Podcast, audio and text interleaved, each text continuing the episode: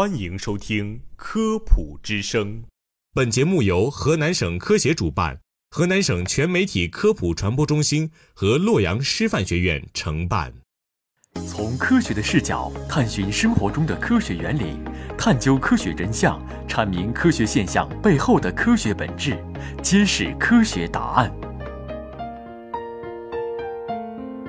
各位听众，大家好，欢迎收听《科普之声·科学新知》，我是雨珠，我是小江。哎，小江，你知道吗？其实这个社会上还有一种特殊的群体，也值得引起我们的关注，就是老年人。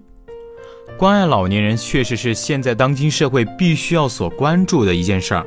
对，因为人都有变老的那一天，人上了年纪呢，他们的一举一动可能都会让人有些担忧，而那些患有老年痴呆症的老人们，更是儿女们每时每刻的牵挂。老年痴呆症呢，又叫阿尔茨海默症。据央广网二零一七年的报道，我国阿尔茨海默症患者总数接近八百万，居世界第一。同时，我国每年还在新增三十万的患者，也是增速最快的国家之一。有这么大患病人群的阿尔茨海默症，究竟是怎么样的一种病呢？对于患病的老人，我们应该如何进行专业的护理？针对该病，有没有有效的预防手段呢？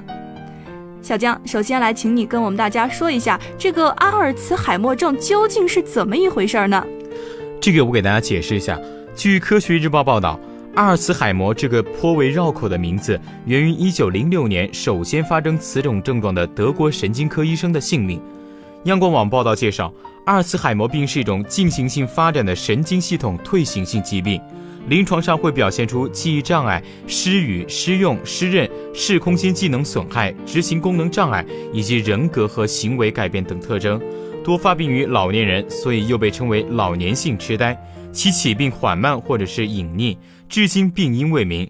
据科学日报研究显示，百分之二到百分之十的痴呆在六十五岁之前开始，而在六十五岁之后，每隔五年患病率将增加一倍。八十五岁以上的老年人患病率高达百分之四十八。那么除此之外呢？由于老年痴呆症的患者缺乏控制自己的能力，缺乏识别能力和语言能力，往往在日常生活中表现有健忘、不安、幻觉、徘徊等现象。早期的患者大多数还患有抑郁的现象，晚期患者经常并发感染。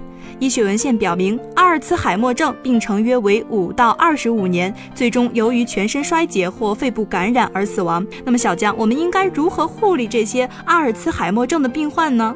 据沈阳日报报道，照顾阿尔茨海默病患者的首要目标就是帮助他们尽可能完成自己力所能及的事儿，比如说像洗漱、吃饭、穿衣等，让患者做一些简单的家务，有助于增长他们的自尊心还有自信心。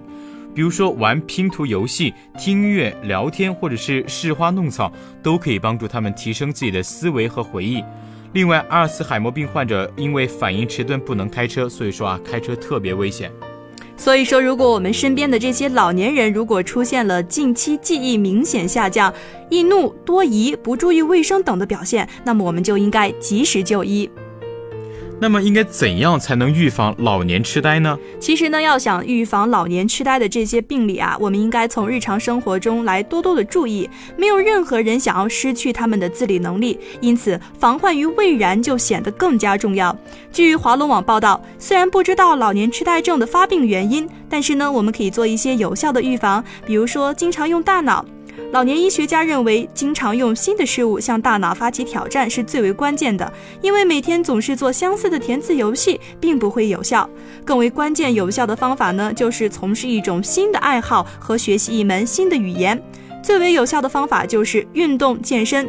从四五十岁起呢，就开始积极的进行体育锻炼，能起到预防认知障碍症的作用，其效果要优于其他的一些措施。原因在于锻炼能够有效的降低人的血压，控制胆固醇水平和生成新的脑细胞。